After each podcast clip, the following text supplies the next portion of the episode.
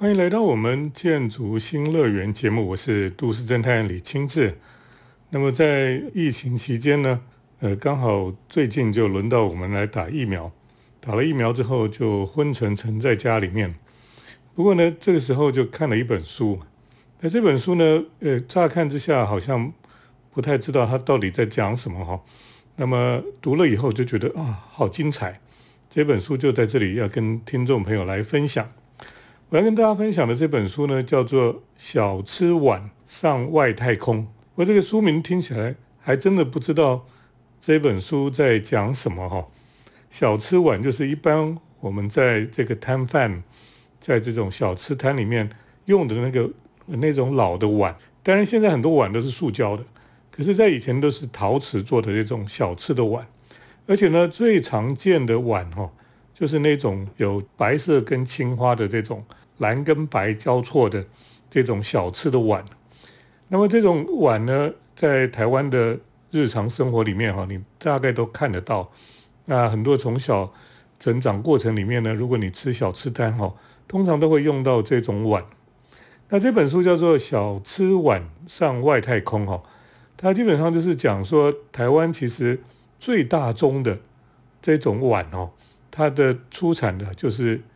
这个在台湾的一些在做这个陶瓷的这种公司了哈，那他们烧的这些碗哦，就大概在台湾的这种小吃摊啊、小吃碗哦，大概市占率高达六成以上。那么这个最早使用青花釉下彩机器直接印上去的这种量产的小吃碗哦，叫做青灰窑了哈。那这个窑厂呢，它大概你去这个小吃店老店里面看到那个像机器大量生产的蓝白双色、手感厚重的这种老青花碗哦，八九不离十都是青灰窑所制造的了。那么这本书最有趣是哈，它不是只有在讲这个碗的这个诶这个窑厂的历史而已哈，但是它这本书的它的名称叫《小吃碗上外太空》哈。他就是讲到说，这个小吃碗哦，这个烧这个碗的公司哈，后来因为越来越没落了，因为有很多塑胶的，或是甚至有的就是很多人在小吃店就吃这种免洗餐具哈，所以这种东西就越来越没落。那么后来他们这种陶瓷公司呢，就开始去发展一些高科技的陶瓷，那么有这种用可以用在这种高科技的产业上面哈。航空业上面的、太空业上面的，所以呢，这些陶瓷的设备、陶瓷的使用的，比如说陶瓷散热片啊，或是这种陶瓷的这种呃滤网啊等等哈，这些东西都后来就变成了在高科技的产品里面必须要用到的东西，包括这种陶瓷型的芯哈，涡轮叶片里面的芯，还有像飞弹啊、高铁啦。电动车啦、战车里面的零件哦，很多都必须要用到这个陶瓷行星这个铸件哦，因为陶瓷是耐高温的一种产品哦，所以就是以前是在我们吃东西里面的这种小小碗，后来呢就变成了科技高科技行业里面必须要使用的东西，所以这本书的名字就叫做《小吃碗上外太空》。作者呢是叫做包子义哈，包子义他是他的笔名了哈。这个作者他其实文笔很好，那么他曾经获得台北文学奖、时报文学奖、林山林荣山文学奖等等的这个奖项哈，表示他实在是很会写了。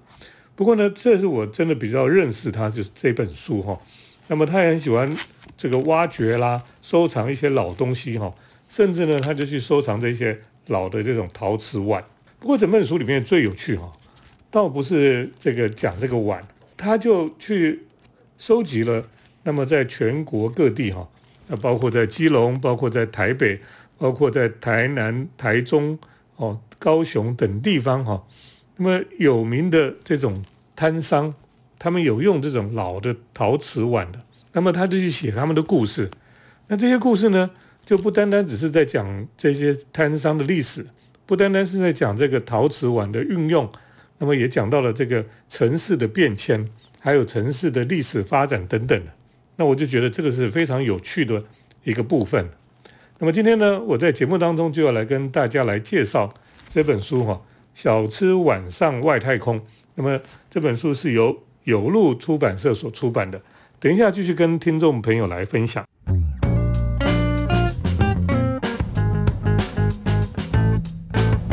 回到我们建筑新乐园节目，我是都市侦探李清志。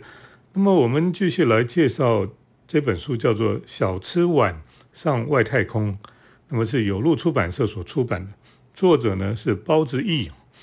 这是笔名。那么呃，在里面就谈到了我们过去在这个小吃摊里面吃吃这些东西用的碗哈，很多哈，就是那种呃蓝白相间哈，就是白色上面有青蓝色的花纹的这种碗哈。那么这种碗很多呢，在过去哈都是这些做陶瓷的哈，其中非常有名的一家店哈。叫做青灰窑哈，他们所烧出来的，大概很多的这种老的这种小吃摊哈，都是用他们的碗。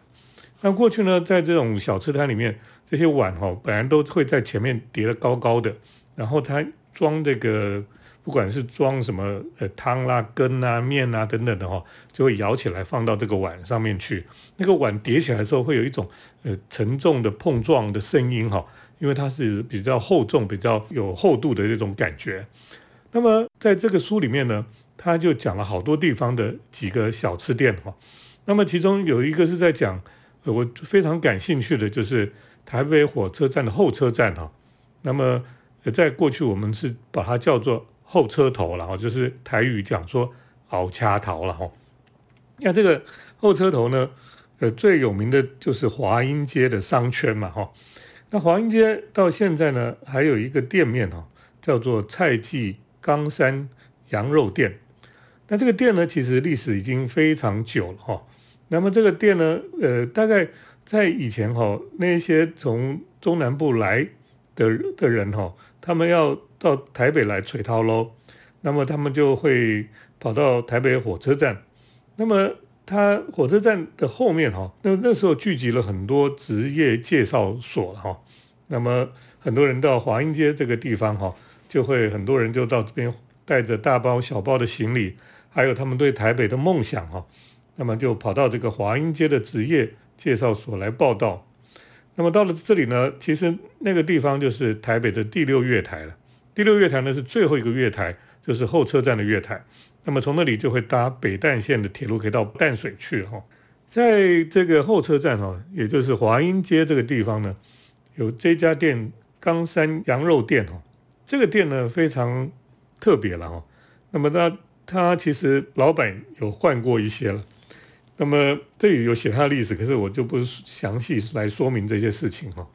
不过呢，它这个冈山羊肉店呢，他在那时候还有一些东西哈。他在书里面有写整个华阴街当时的繁荣，还有当时真的是一个非常人来人往的地方哈。那个时候呢，还有一些令人觉得很繁华的感觉了哈。他说：“你到这个蔡记冈山羊肉店哈，在那边喝羊肉汤的时候，你抬头可以看到哈，对街三楼上方哈，就有一个天桥连通两栋大楼。这个也是我我有拍过照片，是这个。”上面有个天桥连连过去，可是那个房子都已经几乎是空了，因为有点年代，那个天桥我都有点担心它会掉下来。那么这个桥哈是以前非常老派的一种设计，非常当时是一个老派，可是是摩登的设计。因为早年呢，万国百货公司哈，我不晓得我们听众朋友有没有人知道这个万国百货公司，当时呢就是横跨华阴街两侧。北面两栋，南面一栋，这两座空桥连接的是三座建筑了哈。呃，当时华阴街上空的两座空桥已经拆拆掉了，那么它等于是有天桥连接的商场，但百货公司当然后来就没有开了哈，后来就切割成很多小单位来出售，那很多人就在这边做做这个小吃摊了哈。那楼上的百货呢，就改装成金龙酒店了哈，那么是七八零年代专营秀场。跟牛肉场哈，八零年代末呢，它就改为金龙大舞厅哈，那么灯火通明哈，夜夜笙歌到凌晨不过现在这些地方都改成背包客旅店哈，现在我们去火车站后面哈，就可以看到很多都是背包客旅店，香港人啊、日本人啊都喜欢到这边来，因为香港人来这里，他觉得哎这里很好玩，非常有趣，非常像香港的感觉。那么外国人也觉得说，哎这里有很多这个台北呃比较老派的台北的东西在这个地方，非常有趣了哈。那么这本书呢，在介绍这个羊肉摊的时候呢，就谈到了这个华阴街的整个发展哈。那我觉得非常有趣了哈，这也是我越读就越觉得这本书非常好看。那么听众朋友，如果你喜欢看的话哦，可以去找来看一看。等一下再继续跟听众朋友来介绍这本书其他介绍到的一些地方。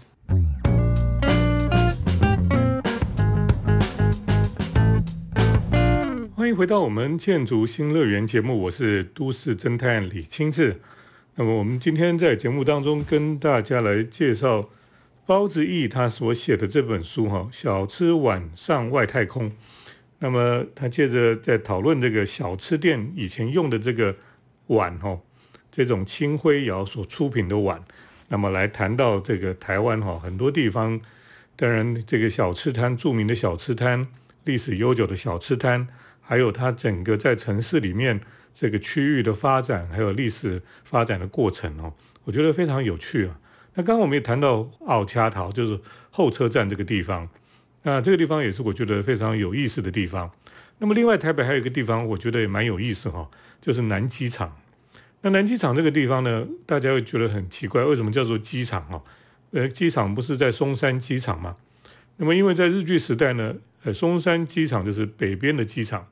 后来呢，日本政府呢想要在南边哈，台北的南边也盖一个机场，所以后来就把那个地方这个弄得平平的哈。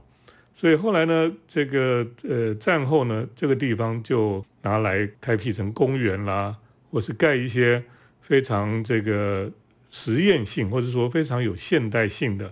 这种国民住宅了哈。呃，这个是非常有趣的地方。当然，现在南机场是一个非常。感觉上比较没落哈，或者说一个比较杂乱的一个都市的一个角落了哈。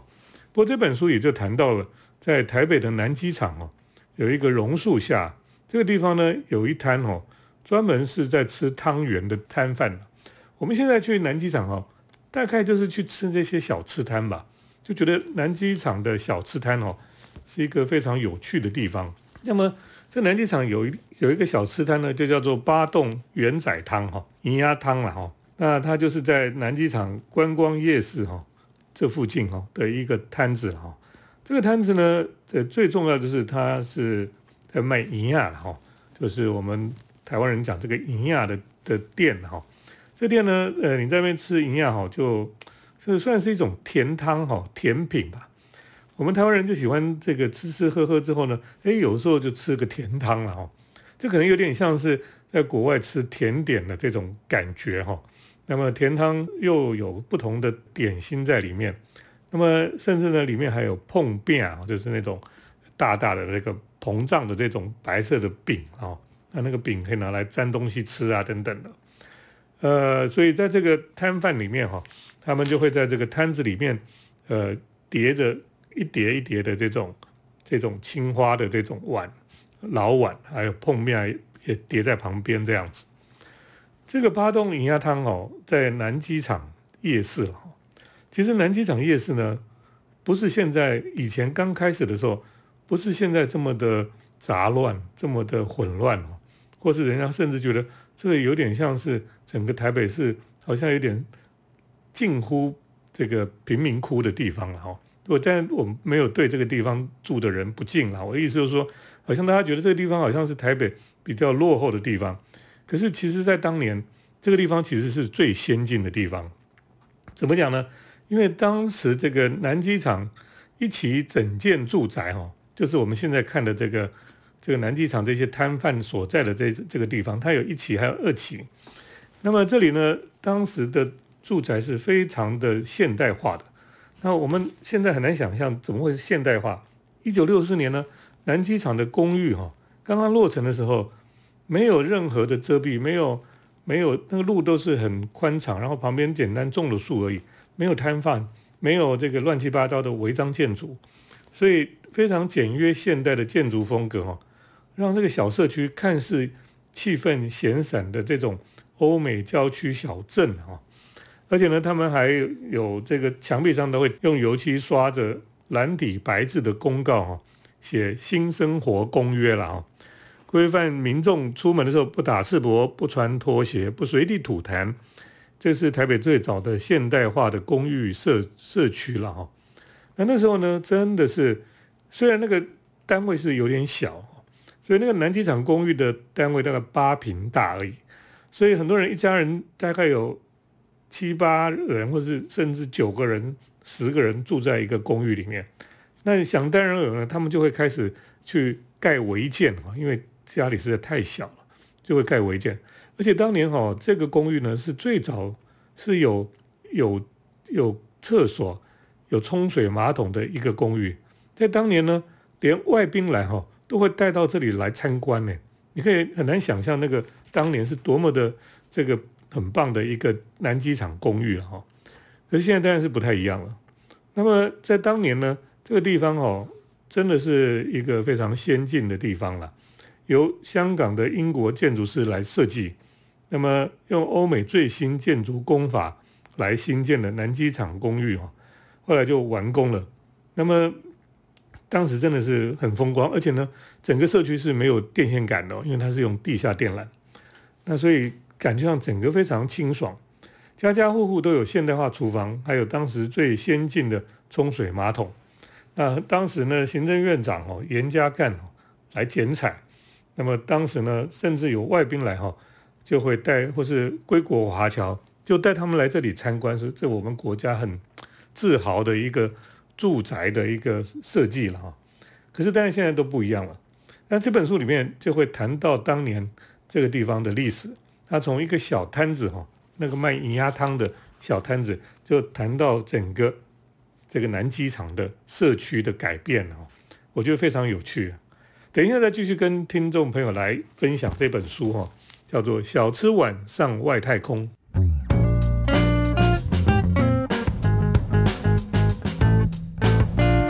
回到我们建筑新乐园节目，我是都市侦探李清志。那么今天在节目当中跟大家介绍的是，呃，有路出版社哈，他们所出版的一本书叫做《小吃碗上外太空》，是由包子义这个作者他所写的。那么他当然主要是在谈。台湾过去那个小吃的那种用的碗哦，那这种我们都很熟悉哦，在小吃摊看到的碗，这种蓝色花纹底下是白色的这种碗，那你翻过来看的时候，都很多都是在当年都是由青灰窑哈这个制造陶瓷的工厂烧出来的。那么可是后来因为整个这个陶瓷的在小吃摊已经越来越不使用了。所以后来这些公司呢就会去转型，那他们就会把这个陶瓷用更高科技的应用啊，那么应用到航空业、国防工业、太空业等等的哈。所以这本书叫做《小吃晚上外太空》。可是这本书里面呢，就介绍了好几个地方的小吃摊呐，这些老摊哈。那这些老摊以前都是用这个青灰窑的这个陶瓷碗，呃，这里就介绍了像台南中正路海岸路口的。萨卡利巴哈，这个大家都知道。还有华西街的阿猜骂甜汤了哈。另外呢，还有介绍这个台中丰原的陈家万人肉丸。另外呢，台北候车站的蔡记冈山羊肉，还有台北南机场的八栋银鸭汤了哈。台中呢，第二市场的四季春甜食店，还有基隆呢三沙湾面线羹，高雄的盐城哦。老蔡私木鱼粥啊，台北呢还有老圆环的金生号，那么这几个店哈，他在介绍，当然有介绍这个店的历史，怎么样他们的故事，小吃摊的故事，呃，他们呃怎么从过去到现在的发展，那同样他写这个呢，就会写到整个台台湾的这些城市哈，这些城市的历史的发展、区域的改变等等，哦，我觉得读起来非常的有趣啊哈。所以我在在节目当中就特别来跟大家介绍这本书，我连这个作者都不认识，可是我觉得非常有趣的一本书。那么你读这本书呢，你就会想说啊，我真想去看看那个在华阴街那个羊肉汤的店哈，但是现在我们都不能去吃小吃摊了哈，因为现在因为疫情的关系哈。可是呢，等到疫情过去呢，我真的很想带着这本书哈，去看看这个，哎，这些有名的小吃摊哦，去吃吃看他们这个历史非常久的这些有趣、呃长久的这些食材哈。那么除了台北啦、基隆啦、台中、台南、高雄啊等等的，我觉得这本书非常有趣了哈。那当然，如果你不知道说原来这本书那么有好看、那么有趣哈，你光看这个外面哈，你只看到几个碗。你可能以为说他就是只在讲这个陶瓷碗的历史哈，他其实在讲这个城市里面这些小摊贩他们在城市里面怎么生存下来，他们怎么发展，然后在这个讲这些故事的当中呢，你就可以看到这个城市的这个过去到现在整个城市的起落啊，这个城市的区域的发展的过程等等哦，哇，非常的精彩，所以呢。这本书哈，我在这里跟听众朋友来推荐哈，非常好看的一本书，叫做《小吃晚上外太空》了哈。那么这本书呢，我想在我们疫情期间哈，很多时候我们也不能出去外面走，不能去到处跑来跑去哈，在家里看书是最棒的一个活动。那看着看着呢，我们等到疫情结束了，就可以去这些小吃摊哈，去逛一逛，去吃这些小吃摊的东西了哦。哦，这个作者呢，包子义，我还蛮佩服他的哈。他写这些小吃摊，他也研究了城市的历史哈，那么也研究了这些食材啊等等的，我觉得是不简单。那么这本书叫做《小吃晚上外太空》，跟听众朋友来介绍。今天我们节目就到这里，接下来呢，是我们都市侦探的咖啡馆散步单元。都市侦探的咖啡馆散步，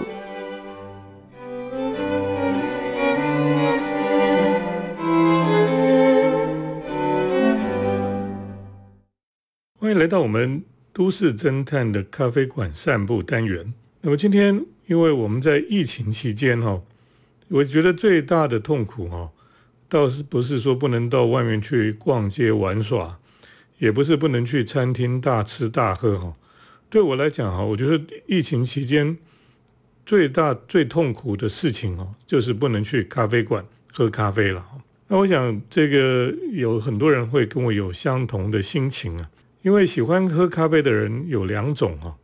有一种人呢，他就只是纯粹去品尝咖啡的好坏，他们对于在哪里喝咖啡并不是那么在乎，他们在乎的就是咖啡的香气、烘焙跟品种。所以在疫情期间呢，他们就可以自己在家里喝咖啡也没有关系。他们可以在家里自己烘豆、练习手冲啊，品尝自己心目中的好咖啡。可是另外一种人呢，他们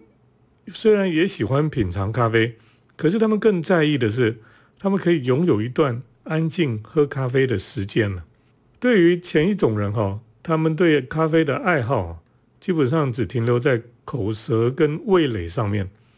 就好像传统上中国人只讲求好吃啊，不在乎餐厅的干净与否，或是餐厅的空间摆设、整体的氛围是怎么样，他完全不在乎。他只要说这个好吃，这个好吃就去了。可是后一种人哈，他们就很看重喝咖啡的整体感受了哈。